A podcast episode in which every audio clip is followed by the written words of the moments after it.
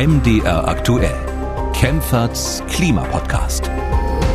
Willkommen zu einer neuen Folge von Kempferts Klimapodcast, mit dem wir dabei helfen wollen, die vielen Fragen und politischen Diskussionen zum Klimawandel besser zu verstehen und einzuordnen. Und wie immer in den letzten Folgen geht es auch dieses Mal vor allem um den russischen Angriffskrieg und seine Folgen für die Energieversorgung in Deutschland und Europa. Ich bin Theresa Liebig und zweimal im Monat sprechen mein Kollege Markus Schödel und ich mit der Klimaökonomin und Abteilungsleiterin am Deutschen Institut für Wirtschaftsforschung in Berlin mit Claudia Kempfert. Hallo, Frau Kempfert. Kempfert. Hallo, ich grüße Sie.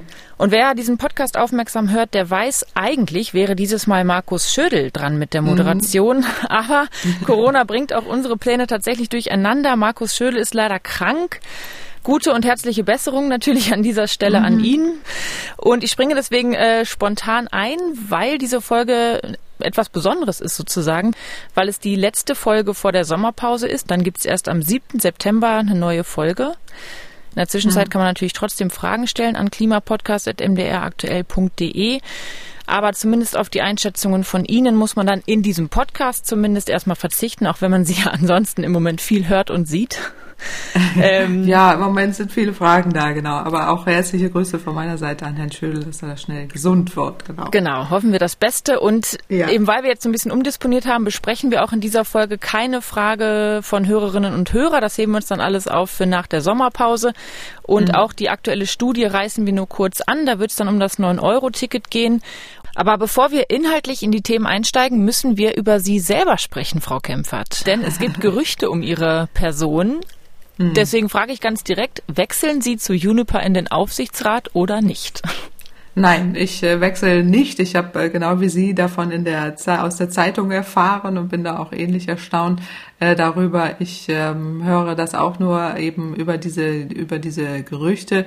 Ich äh, wusste es nicht. Also mich wundert das. Ich weiß nichts davon, dass ich im Gespräch bin äh, für ein Juniper Aufsichtsratsposten. Ich bin auch wieder interessiert an einem solchen Aufsichtsratsmandat in irgendeinem Unternehmen. Das habe ich schon immer abgelehnt. Äh, meine Unabhängigkeit als Wissenschaftlerin ist mir da sehr wichtig. Also an dieser Stelle auch nochmal das Dementi. Das war deutlich. Dann belassen wir es dabei. Und dazu ist dann jetzt ja auch alles gesagt.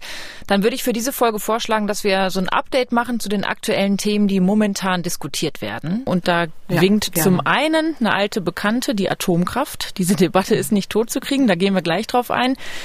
Beginnen würde ich aber gerne mit dem Gasnotfallplan der Europäischen Union. Der wurde nun gestern beschlossen, lange angekündigt. Gestern haben sich dann die entsprechenden Ministerinnen und Minister geeinigt. Können Sie noch mal kurz umreißen, worauf hat man sich da geeinigt und wie sinnvoll ist das aus Ihrer Sicht? Mhm. Ja, also äh, in der Tat hat man jetzt äh, europäisch beschlossen, Gas einzusparen. Da hat man ja drum äh, gerungen, äh, das äh, zu erreichen. Also jetzt hat man eben diesen Gassparkompromiss äh, gefunden. Das ist eine Art Notfall Notfallplan, der zum Ziel hat, dass die Gas, dass der Gasverbrauch gesenkt wird um 15 Prozent. Freiwillig ist hier die wesentliche Aussage, nämlich also der Zeitraum, der hier anvisiert wird, ist eben ab August bis äh, zum März nächsten Jahres. Da sollen eben 15 Prozent gesenkt werden. Das sind äh, dann aber wichtige Einsparziele und gerungen wurde deshalb, weil jetzt äh, Deutschland ein Land ist, welches ja auch äh, mit in der Verantwortung liegt aufgrund äh, eben der verursachten Gaskrise, aber auch, weil Deutschland ein Land ist, welches sehr viel Gas auch verbraucht und andere europäische Länder jetzt nicht unbedingt eingesehen haben, warum sie da solidarisch sein sollen. Gerade vor dem Hintergrund, dass Deutschland in der Vergangenheit ja auch immer ein schwieriger Kandidat war, wenn es europäische Ziele umzusetzen galt. Mhm. Stichwort Finanzziele und Fiskalprobleme und so weiter. Äh, und da kommen jetzt ein paar alte Rechnungen auf den Tisch, aber man hat sich da geeinigt, äh, mühselig geeinigt, nicht verbindlich, allerdings äh, freiwillig, aber dennoch ist das wichtig weil ähm, wir in der Tat ja jetzt in den Winter hineingehen und äh, zu wenig gemacht haben, um Gas einzusparen. Das trifft auch auf Deutschland zu. Das heißt, da muss man äh, nachholen äh, und wichtig ist eben auch, dass man im Europäischen Verbund handelt. Das betrifft ja nicht nur die Gasspeicher, auf die wir auch zugreifen wollen, äh, aber eben auch den äh, Import, also wenn jetzt äh, mehr importiert wird an manchen Stellen, dass das eben auch in Europa verteilt wird und dass wir da alle in einem Boot sitzen. Darum geht's hier auch. Äh, aber es gab eben dann auch den Wunsch jetzt von einigen äh, Staaten, das war insbesondere Spanien und Portugal, die dann auch Ausnahmen wollten, äh, weil sie sagten, zu Recht, finde ich, naja, wir haben jetzt in der Vergangenheit auf eine Diversifikation der Gasimporte gesetzt. Ja, wir haben eben diese Flüssiggasterminals gebaut, beziehen überhaupt gar kein, so gut wie gar kein Gas mehr aus Russland. Und warum sollen wir da jetzt solidarisch sein mit Deutschland oder Russland, die sich da in diese selbstverschuldete Abhängigkeit gebracht haben? Aber es geht hier eben nicht nur darum, dass jetzt Gas eingespart wird und man damit eben Europa insgesamt aushilft, sondern es geht auch darum, weil wir auch in einem europäischen Stromverbund äh, beispielsweise sind äh, und da im Moment das so ist, dass äh, Frankreich zum größten Teil ausfällt in der Stromproduktion, weil die Hälfte der Atomkraftwerke dort sowohl technisch bedingt als auch aus Klimawandelgründen vom Netz sind. Und das schafft tatsächlich Stromprobleme in Europa aktuell, weswegen wir auch in Deutschland jetzt diesen Stresstest nochmal wieder machen müssen. Aber ich will hier an dieser Stelle sagen, wenn wir Strom einsparen, auch im Europäischen Verbund, äh, jenseits jetzt eben das, was gestern beschlossen wurde, helfen wir letztendlich auch, äh, den Gasbedarf äh, zu reduzieren, weil manche Länder dann eben doch mit Gas Strom produzieren, ähnlich wie auch in Deutschland, wo wir jetzt auch Abhilfe schaffen wollen. Also darum geht es auch, dass man hier entsprechenden europäischen Beschluss hat, aber ähm, man muss dann eben auch einen solchen Notfallplan ausrufen. Es müssen dann mindestens fünf Staaten sein, die dann die EU-Kommission auch aufrufen, dass eben solche Notstandsmaßnahmen in die Wege zu leiten sind. Die Frage ist dann eben, was passiert in einem echten Notfall? Also kann man die Länder dann wirklich anweisen, dass sie dann entsprechend sparen. Das ist so die eine offene Frage. Es gibt auch Widerstand von Ländern. Polen beispielsweise will das überhaupt nicht äh, und sagt eben, wir haben uns da besser vorbereitet als Deutschland. Warum sollen wir da überhaupt was machen? Ähm, und eben auch ähm, der Hinweis natürlich, dass 15 Prozent auch nicht nur ausreichen. Also wir müssen mhm. deutlich mehr äh, sparen, also 20 Prozent eigentlich wäre jetzt die Hausmarke, gerade weil wir eben jetzt auch wertvolle Zeit versäumt haben. Also ich erinnere mich, wir haben ja hier jetzt schon auch äh, seit März drüber gesprochen, sparen, sparen, mhm. sparen. Äh, und da ist jetzt zu wenig passiert, auch auf Seiten der Bundesregierung. Die äh, Auktionen werden die die Industrie ja bekommen sollen, damit sie sich bewerben und Entschädigungen bekommen, wenn sie Gas einsparen. Die kommen ja jetzt erst, die sind ja noch nicht mal installiert, aber auch Prämien beispielsweise für Haushalte und Vorsorgemaßnahmen, also außer Appellen äh, hat man jetzt ja noch nicht allzu viel getan. Und deswegen mhm. ist das schon so ein bisschen auch äh, die, die Frage, schafft man jetzt diese 15 Prozent, aber gut ist, dass man sich da überhaupt geeinigt hat. Deswegen waren da auch alle erleichtert dass äh, man hier entsprechend äh, diesen Weg gehen kann. Und ähnlich wie wir ähm, ja auch schon in verschiedenen Szenarien gezeigt haben, sind jetzt auch andere äh, in Europa auch zu dem Schluss gekommen. Also äh, wir müssten oder können eine Gasmangellage wirklich vermeiden, wenn wir es schaffen, äh, eben auf Diversifikation zu setzen, die Gasspeicher zu füllen, aber eben auch auf das Sparen äh, stärker, also mehr Gas einzusparen. Dann können wir es wirklich vermeiden. Deswegen ist es im Moment so wichtig, das, äh, das zu machen. Also insofern ist ein guter Schritt in die richtige Richtung. Genau, wollte ich gerade fragen. Ein guter Schritt in die richtige Richtung, diese Einigung, mhm. aber trotzdem noch ein langer Weg, den man EU-weit gehen muss. Na klar, äh, ja. äh, aber ich meine, alle Länder sind sensibilisiert. Jetzt mhm. muss man so ein bisschen aufpassen, dass man da nicht gegensteuert. Also ich halte ja auch von dem Gaspreisdeckel wenig, das äh, zum Beispiel auch Spanien macht, also dass man eben den Gasverbrauch subventioniert. Wir brauchen schon auch Preissignale. Also ich verstehe die Motivation dahinter, dass man ja gerade Niedrigeinkommensbeziehern helfen will. Mhm. Das ist auch richtig. Ja, man darf da jetzt niemanden im Regen stehen lassen, aber die Gefahr ist natürlich, wenn wir jetzt den Gasverbrauch subventionieren, ähnlich wie beim Tankrabatt, das geht natürlich in die völlig falsche Richtung, dass man nicht spart, ja. genau. Und äh, darum muss es eher gehen. Wenn wir Geld geben, dann eher äh, Niedrigeinkommensbezieher, die es wirklich brauchen. Und wenn wir Geld geben, dann für Sparen. Äh, und das wäre so der richtige Schritt. Und Spanien gibt eben Geld für den Verbrauch und die wollen sich da jetzt nicht reinreden lassen. Aber ähm, das ist so ein bisschen die Gefahr an dieser Stelle, dass man da aufpassen muss, dass man da nicht landesweit äh, dann zu unterschiedliche Maßnahmen hat, die sich da gegenseitig widersprechen. Hm, Sie hatten vorhin angesprochen, da bin ich äh, besonders aufmerksam geworden, Frankreich, Stichwort Atomkraft, die gerade ein ziemliches Problem haben durch ihre Abhängigkeit von Atomkraftwerken, weil das nicht so funktioniert, wie es funktionieren sollte. Und das bringt uns im Grunde zum mhm. zweiten äh, immer wieder diskutierten Thema, nämlich zur Frage Atomkraftwerke, Laufzeiten verlängern in Deutschland, ja oder nein. Diese Debatte ist irgendwie nicht tot zu kriegen. Äh, auf einer Skala nee. von 1 bis 10, wie genervt sind Sie davon, dass das immer wieder besprochen wird öffentlich? Naja, äh, genervt ist eigentlich nicht so meine Kategorie, mhm. aber ich finde es einfach schade, weil ich bin ja jetzt schon so lange dabei und ich kann wirklich beobachten, seit 20 Jahren sind immer diese Debatten, die uns dann am Ende aufhalten äh, und uns nicht weiterbringen. Das sind immer die Debatten über diese vergangenen Techniken. Das ist jetzt Fracking, das ist Atom, äh, wie kriegen wir mehr Gas hierher, äh, immer Carbon Lock-ins, also nicht wirklich die Maßnahmen, die in Richtung Energiewende gehen, die in Richtung ähm, Energiesparen gehen, wie schaffen wir den Ausbau der erneuerbaren Energie gehen, darüber reden wir nie. Äh, und das finde ich wieder einmal enorm schade, wohl wissend, dass uns das wieder Zeit kostet. Äh, und das ist so ein bisschen wieder die, die Falle durch die Hintertür, die hier auch genutzt wird, dass man äh, Zeit gewinnen will für vergangene Techniken, die uns dann an anderer Stelle wieder Geld kosten, Zeit kosten und uns vom eigentlichen Ziel abbringen. Und das ist eben die konsequente Energiewende. Und dies, das ist auch besonders sichtbar in Bayern, wo man ja eben die Windenergie deutlich ausbremst und das auch nicht vorwärts bringen will, aber da jetzt ein Atomkraftwerk länger laufen will, eine Energie reinsteckt, in, auch in die Diskussion äh, und in die Debatte. Äh, das ist irgendwie so eine Gespensterdebatte, auch eine politische Gespensterdebatte. Ich sehe es auch von der energiewissenschaftlichen Brille und auch von den Debatten, die man dazu führen muss, kritisch, weil wir wieder Zeit verlieren, weil wir dann jetzt beschäftigt sind mit Atomgesetz, äh, mit Genehmigungsverfahren, mhm. mit Prüfungen. Das muss ja alles aufgedröselt werden. Der ganze Vertrag muss aufgedröselt aufgedröselt werden. Was ist mit den Entschädigungszahlungen? Müssen die zurückgezahlt werden? Die Konzerne gehen ja davon aus, dass äh, bis Ende des Jahres die Kraftwerke vom Netz gehen. Äh, wir haben einen Atomdeal gemacht, wo wir viel Geld bezahlt haben an die Betreiber, dass das alles so stattfindet. Muss alles neu aufgerollt werden, weil das Atomgesetz auch geändert werden muss. Ich halte das für wahnsinnig aufwendig äh, und auch äh, politisch ökonomisch äh, und auch sicherheitstechnisch aufwendig, äh, im Gegensatz zu dem Ertrag, den man am Ende bekommt.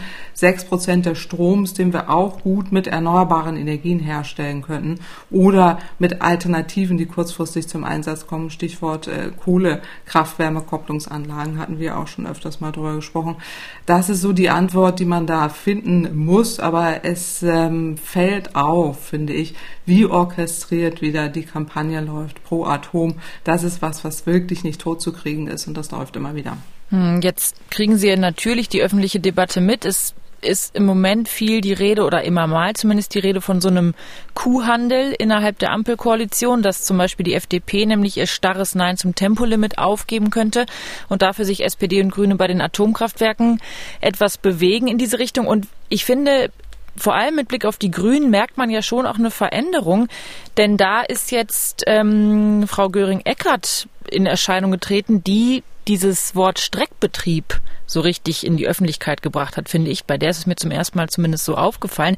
Mhm. Also man etabliert dieses Wort Streckbetrieb jetzt und damit suggeriert man ja im Grunde, dass man nur was nutzt, was sowieso schon da ist, nämlich diese Brennstäbe, die Brennelemente nutzt man einfach nur länger. Das klingt ja ganz anders als Laufzeitverlängerung der Atomkraftwerke. Mhm. Bereiten da die Grünen trotzdem irgendwie schon so ein bisschen rhetorisch die Kehrtwende vor? Wie würden Sie das einschätzen? Also schwer einzuschätzen. Ich warne auch davor, sich jetzt zu sehr da unter Druck setzen zu lassen. Die Situation ist eben die und die Grünen sind da transparent und offen und pragmatisch an der Stelle im Gegensatz zu allen anderen Parteien, muss man da sagen, äh, und sagen, äh, wir haben jetzt folgende Situation in Europa. Es sind eben die Hälfte der Atomkraftwerke in Frankreich nicht am Netz. Wir haben ein Stromproblem. Äh, was heißt das jetzt auch für den nächsten Winter? Wie kommen wir da durch? Erneuerbare Energien könnten aus meiner Sicht mehr im Einsatz sein, gerade was auch existierende Biomasseanlagen angeht angeht, die äh, Kraft-Wärme-Kopplung dazu. Also die können mehr ausgelastet werden. Wir könnten auch im Schnellverfahren, im Genehmigungsverfahren befindliche erneuerbare Energien schnell aufbauen. Auch das wäre möglich, wenn man das wollte, wenn man in diesem Land in vier Monaten Flüssiggasterminals äh, genehmigen kann, dann müsste das auch bei erneuerbaren Energien gehen. Also da fehlt mir auch die ähm, dann auch die Dynamik und die Energie dahinter, wenn es um andere Lösungen geht. Also aus meiner Sicht werden die Grünen da äh, etwas in die Ecke gedrängt, aber wollen da eben fachlich, pragmatisch, seriös darauf antworten, auf diese Stromproblematik. Äh, und äh, jetzt wird eben ein solcher Stresstest äh, gemacht, wo mhm. geprüft wird, inwieweit wir jetzt wirklich, wenn das so sein sollte, dass die französischen Atomkraftwerke nicht in dem Umfang wieder ans Netz gehen und wir eben auch andere Ausfälle hätten, inwieweit da jetzt eine, ein Streckbetrieb notwendig wäre, obwohl man hier immer sagen muss, hier geht es nicht um mehr Strommengen. Das wäre auch mit dem Atomgesetz nicht machbar, sondern es geht um eine Streckung, dass man mit existierenden Brennstäben eben etwas äh, mehr verlängert. Aber wenn man über die Zeit hinausgeht, muss das Atomgesetz geändert werden. Das ist äh, nicht anders zu machen. Und deswegen bin ich da gespannt, auf welche Lösung man da, man da kommt. Also ähm, der Eindruck soll natürlich erweckt werden, das war auch bei Frau Göring-Eckardt, aber auch bei Ricarda Lang zu sehen, äh, man, direkt, äh, man drückt da immer weiter und fragt, was heißt das jetzt, was heißt das jetzt, bis sie dann irgendwann sagen, ja, äh, wir würden dann entsprechend oder wir prüfen das im Moment und vielleicht mhm. kommt dann ein Streckbetrieb und dann drehen alle draus, das ist jetzt der Streckbetrieb. Also ich will das mal abwarten, was die da tatsächlich entscheiden und halte das auch nicht für sinnvoll, dass man jetzt ähm, das so macht, ja, wie es jetzt Also auch nicht den Streckbetrieb.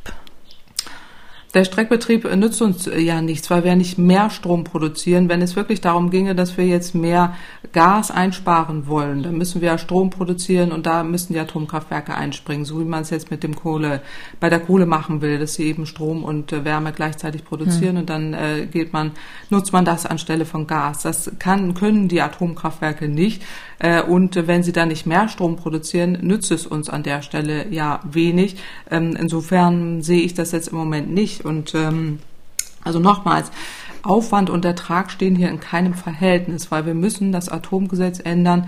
Die Betriebsgenehmigungen sind erloschen. Auch im Streckbetrieb müssen wir Prüfungen vornehmen. Und diese Prüfungen, auch die betriebsbedingten Prüfungen sind 13 Jahre nicht erfolgt, sind auch 2019 deswegen nicht gemacht worden, weil die Anlagen Ende des Jahres vom Netz gehen. Dann müssen brennen, also wenn man jetzt äh, über den Streckbetrieb hinaus äh, geht, was ich vermute, was dahinter steht, also hier geht es nicht nur um Streckbetrieb, sondern um eine äh, unter ja also äh, unter dem Deckmantel des Streckbetriebs genannte Laufzeitverlängerung.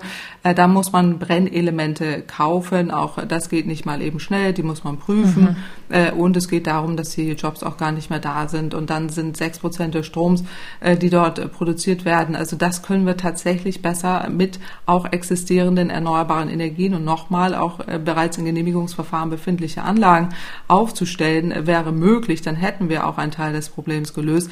Aber wir haben ja in der, in der sogenannten Sicherheitsreserve eben diese Kohlekraftwerke und die paar, die man da jetzt reaktiviert für diese sechs Prozent, um die es da geht, ähm, das ist natürlich ärgerlich, dass es Kohlekraftwerke sind. Gerade aus Klimasicht mhm. ist es hochproblematisch, weil die Emissionen produzieren.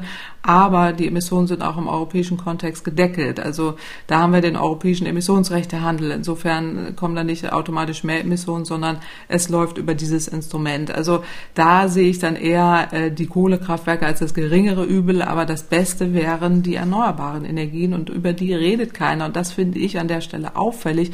Mir fällt das immer auf, äh, dass in den letzten 20 Jahren immer dann, wenn nie über Erneuerbare geredet wurde, sondern nur über die vergangenen, dass es wieder um Aufhaltmechanismen Mechanismen geht. Ähm, und da müssen wir irgendwie rauskommen. Und ich weiß noch nicht, wie das gelingen kann. Aber da würde ich mir wünschen, dass man da eben auch mehr, dann auch an der Stelle mehr Pragmatismus hineinbekommt. Und weil Sie den Kuhhandel erwähnt haben, also von dem Handel sehe ich jetzt äh, nicht wirklich was, außer mhm. dass äh, dass äh, die Grünen immer mehr Zugeständnisse machen und alle anderen nicht. Äh, das ja. ist auffällig äh, und deswegen würde ich davor warnen. Ja, weil Sie jetzt die Zugeständnisse ansprechen, das ist ja mein Eindruck zumindest und oft auch in der medialen Öffentlichkeit der Eindruck, dass vor allem die FDP sich relativ häufig mit ähm, Ideen und Vorschlägen durchsetzt, beziehungsweise Dinge auch verhindert. Und das ist möglicherweise ja auch beim 9-Euro-Ticket so. Das liegt nun in Zuständigkeit des vom Verkehrsminister Wissing, ebenfalls der FDP. Und das ist ja gerade auch noch ein weiteres Thema, was wirklich sehr viel diskutiert wird, weil es wirklich die Leute ja auch bewegt und betrifft, weil es genutzt wird. Das 9-Euro-Ticket läuft dann nun aus zum Ende August. Was sagen Sie denn? Wie muss es danach weitergehen mit diesem 9-Euro-Ticket? Ja, ich würde mir wünschen, dass es in irgendeiner Form weitergeht, weil man sieht ja durchaus, dass die Nachfrage enorm groß ist. Es ist jetzt gerade auch eine Studie der TU München rausgekommen und die machen im Moment so eine Studie, äh, wo sie 1000 Studienteilnehmer per Smartphone-App äh, befragen, also einmal vorher, dann während und jetzt nach dieser 9-Euro-Ticket-Phase, was ganz interessant ist, dass äh, die eben diese mm, Probandinnen da auch online Fragebögen ausfüllen äh, nach ihrem Energienutzen und auch dem Konsumverhalten. Und man sieht eben durchaus, es gibt einen leichten Rückgang im Straßenverkehr. Allerdings ist diese Studie jetzt sehr stark konzentriert auf München. Da ist der Anteil relativ gering, ähm, weil eben viele das auch nur ausprobieren. So, ne? Das ist dann irgendwie auch so ein so ein Effekt, ähm, dass jetzt nicht dauerhaft umgestellt wird und äh, dann manche jetzt einfach nur touristisch das nutzen mhm. oder temporär. Und das ähm, ist natürlich nicht so wirklich äh, das, was man eigentlich erreichen will. Allerdings sieht man auch, dass 22 Prozent der ähm, Menschen, die das 9-Euro-Ticket nutzen, neu sind, äh, dieses öffentliche Verkehrsmittel zum ersten Mal nutzen, ja, und auch umsteigen. Und das ist verdammt viel. Und die fahren auch mindestens drei Tage die Woche. Äh, mit Bus, Bahn oder Tram. Und das ist auch ein, für eine Stadt für München sehr wichtig, wo man ja auch umstellen muss, gerade in den Großstädten. Ähm, und deswegen würde ich mir wünschen, dass man da tatsächlich ähm, da in irgendeiner Form das beibehält. Und das muss jetzt nicht ein 9-Euro-Ticket sein. Es gibt ja jetzt verschiedene Vorschläge, zum Beispiel ein solches Allround-Ticket, ähnlich wie Österreich das auch macht, die ja so ein ähm, umfassendes Ticket haben, was irgendwie, glaube ich, 1000 Euro im Jahr knapp kostet äh, und dann aber auch Bahn genutzt werden kann. Und das das wäre auch etwas, was ich für Deutschland sehr gut finde, so eine Art Klimaticket.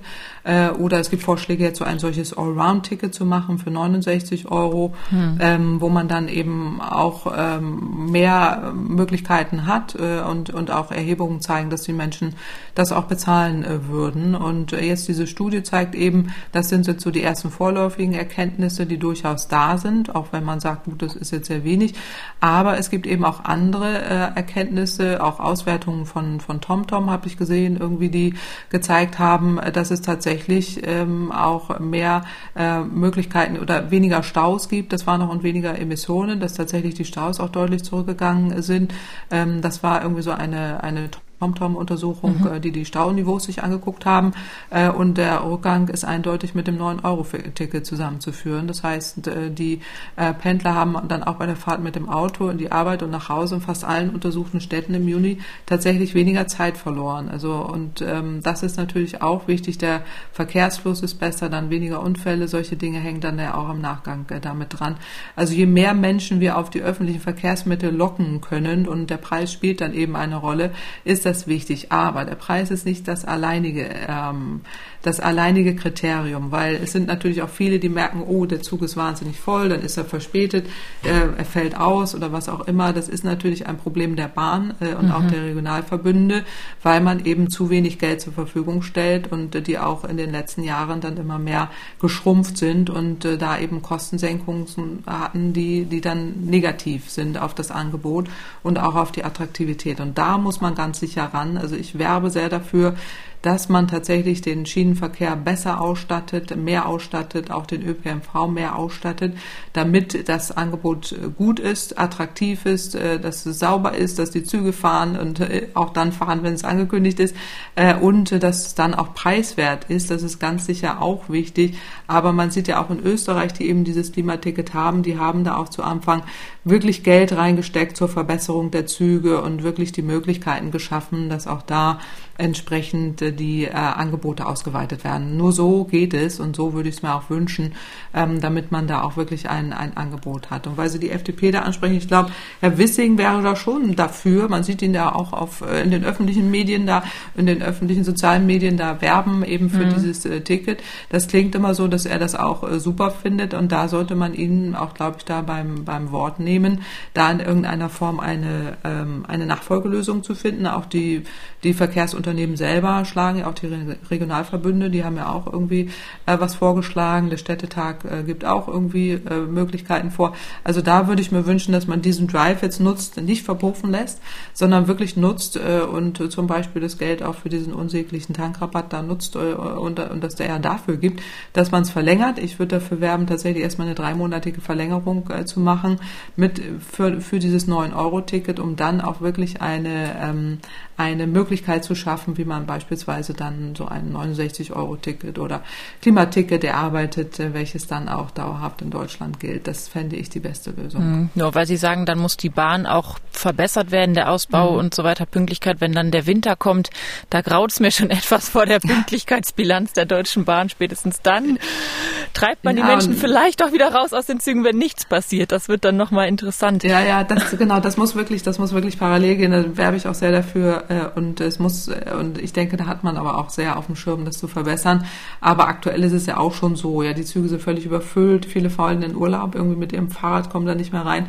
Äh, und da so weiter. Also das ist, gerade die Regionalzüge sind natürlich mhm. heillos, sind überbucht und so. Und das ist natürlich abschreckend. Und das, das, da muss man wieder von weg, dass es nicht abschreckend ist, sondern dass man tatsächlich es besser ausstattet, mehr Züge. Aber wenn die Nachfrage auch so groß ist, lohnt es sich dann ja auch. Also da würde ich sehr dafür werben, dass man da eine gute Lösung findet.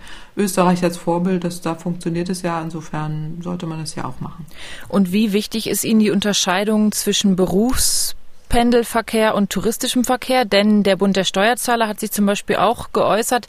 Die beziehen sich auf Erhebungen vom Bundesverkehrsministerium. Das sind auch erste Daten, die zeigen, nur drei Prozent der Berufspendlerinnen und Pendler sind vom Auto auf die Regional- und S-Bahn umgestiegen. Dafür wird es halt viel touristisch genutzt. Und da sagt der Präsident vom Bund der Steuerzahler, Rainer Holznagel, naja, also das 9-Euro-Ticket ist vor allem eine Subvention für den Tourismus, der es zwar auch dringend nötig hat, keine Frage, nach Corona, aber es bringt nicht die Verkehrswende oder die Energiewende voran. Ist das deswegen unbedingt schlechter aus Ihrer Sicht? Nee, also äh, natürlich hat, äh, hat man da auch recht in der Analyse. Es zeigt ja auch diese Studie der TU München, drei Prozent irgendwie ja, in München genau. da umgestiegen. Ne? Das ist ja so, äh, äh, das ist schon das, was man aktuell sieht. Aber es liegt natürlich auch in der Natur der Sache, dass ähm, dieses Ticket jetzt äh, nur temporär ist und äh, nicht dauerhaft äh, und äh, man natürlich jetzt nicht umsteigt jetzt dauerhaft, wenn man weiß, dass es in drei Monaten wieder weg und aktuell ist es eh viel zu voll äh, und es hilft mir nichts, ich muss dann nachher eh wieder mit äh, mit meinem äh, Fahrzeug weiterfahren. Ähm, das ist, glaube ich, ein Grund, warum das noch nicht in dem Umfang passiert ist, weil in Österreich sieht man eben ganz andere Zahlen, ähm, dass eben dann der Pendel, auch der Berufspendelverkehr umsteigt, wenn es dauerhaft preiswert preiswerter ist äh, und wenn die Züge und die, das attraktive Angebot äh, da ist. Also insofern äh, ist das natürlich jetzt erstmal die temporäre Analyse, die nicht äh, ganz falsch ist, aber in der Schlussfolgerung würde ich nicht mitgehen, dass man sagt, das nützt nichts, das hilft nichts und nützt auch der Energiewende nicht. Das sieht man nicht. Also da sieht man doch ein großes Verhalten, eine Verhaltensänderung, äh, die dann dahin geht, dass man auch einen Umstieg ermöglichen kann. Das ist sicherlich so und es hilft auch Niedrigeinkommensbeziehern. Wir dürfen ja auch nicht vergessen, jetzt in dieser schwierigen Zeit, die sozial Schwachen vergessen wir ja immer wieder und werden jetzt im Winter wieder darüber debattieren, wenn, wenn die Heizkosten nicht mehr bezahlt werden können. Aber ein preiswerter ÖPNV, ein preiswerter Schienenverkehr hilft auch gerade Niedrigeinkommensbeziehern mobil, mobil zu bleiben und oder allen in der Gesellschaft. Mhm. Und äh, deswegen ist, es, ist das auch sicherlich für die Breite der Gesellschaft äh, sehr wichtig. Aber dem Pendelverkehr, da hat man andere Anforderungen, gar keine Frage. Aber auch die, da ließen sich attraktive Angebote finden. Mal sehen, wie das weitergeht mit dem 9-Euro-Ticket. Ja. Eigentlich ist es doofes Timing für unsere Sommerpause, denn wahrscheinlich wird in dieser sogenannten Sommerpause, Sommerloch, was es ja inzwischen gar nicht mehr so richtig gibt in diesem nee. Jahr zumindest, wird viel entschieden werden. Wahrscheinlich auch die äh, Nachfolgeregelung für das 9-Euro-Ticket. Da müssen wir dann mal schauen, ob wir das dann ab September noch äh, besprechen können oder ob dann schon so viel auf der Liste steht, dass wir das gar nicht mehr schaffen. Denn damit ja, da, kann, da haben wir viel zu besprechen. Das ist ja. aber auch gut. Äh, also ich meine, äh, genau. Also insofern äh, zwei Folgen äh, schaffen wir dann auch äh, mal ohne das einzuordnen. Aber im September haben wir sicherlich auch viele interessante Themen, äh, die noch da wieder aufkreuzen. Da bin ich ziemlich sicher. Ja. Genau, denn damit sind wir für heute schon am Ende dieser Ausgabe von Kämpferts Klima Podcast. Wenn jetzt trotzdem noch Fragen sind, natürlich zur Energiewende Klimawandel, dann schicken Sie die gerne an klimapodcast.mdraktuell.de. Die wird trotzdem, werden diese Mails gelesen. Wir sind jetzt nicht komplett äh, alle von der Bildfläche verschwunden, nur dieser Podcast macht eben eine kurze Pause. Am 7. September geht's dann weiter. Und in der Zwischenzeit muss man auf Sie ja nicht ganz verzichten. Ich hatte schon gesagt, Sie sind gerade ähm, viel gefragt, weil das Ihr Thema ist. Aber ab 7. September dann spätestens wieder zu Kempferts Klimapodcast wechseln und hier zuhören sozusagen. Genau.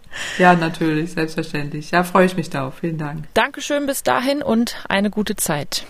Danke Ihnen auch. Tschüss. MDR aktuell. Kempferts Klimapodcast.